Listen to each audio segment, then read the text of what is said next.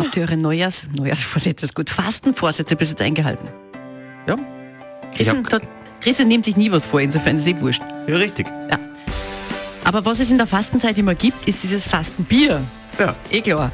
Und da gibt es ja ganz ein neues im Augustinerbräu. Und wir haben uns gedacht, okay, zum Verkosten schicken wir unseren Praktikanten Moritz hin. So, der Moritz ist, so wie er ist, ihr kennt ihn vielleicht eh schon, der ist ein Wahnsinn. Und das Unglaubliche ist, er hat noch nie in seinem Leben einen Schluck Bier getrunken.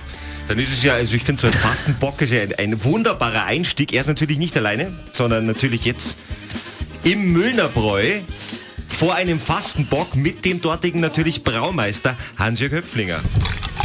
Wir brauchen schon zwei Glaseln. Das brauchen wir auf jeden Fall. Jetzt sehe ich schon, Johann, Prost erst einmal. Und? Mm, aber da ist am Anfang sehr viel Schaum drauf. Kann ich gleich mal ein Eich haben? Ein Schaum muss unbedingt drauf sein, Bier. Was denkst du? Guter Schaum macht den Geruch fein, das gehört einfach zum Bier, wir sind ja nicht in England.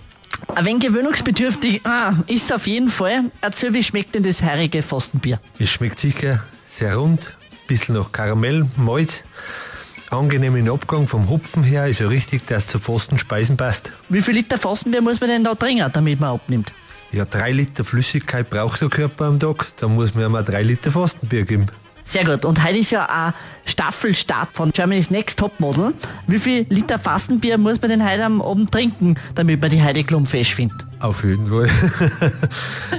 äh, sechs halbe auf jeden Fall, weil wenn die Sendung 60 Minuten dauert, alle 10 Minuten, dann passt es genau, dass man die fest findet.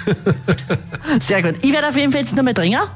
Und Kathi und Christian, auch das bisschen Fastenbier haben mich Praktikant auf jeden Fall nicht umgeschmissen. Aber vielleicht finde ich ja jetzt euch lustig.